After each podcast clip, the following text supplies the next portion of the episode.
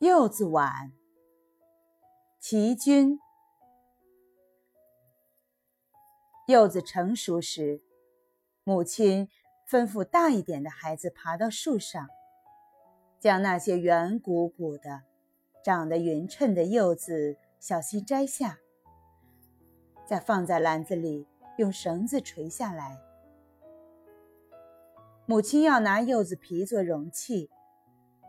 他先用刀在柚子齐腰处轻轻画一圈，然后慢慢的用指甲把皮挑开一点儿，再把大拇指伸入，轻轻的绕着割缝一圈圈的愈转愈深，直到蒂头处，双手捧着一转，柚子皮就完整的脱落下来。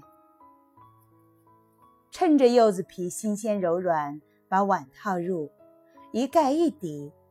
碗不能太小，以免柚子皮干了会皱；碗也不能太大，以免将柚子皮崩破。碗的大小要恰到好处。然后把套着碗的柚子皮放在透风处吹干。等柚子皮干透以后。将碗拿出来，就成了两个玲珑的柚子碗，合在一起就是柚子盒了。柚子碗非常清香，外公拿它装旱烟，烟丝也透着一股柚子香。我呢，我拿它装花生米，端着边走边吃。比放在口袋里弄得一口袋的花生皮要好得多。母亲呢？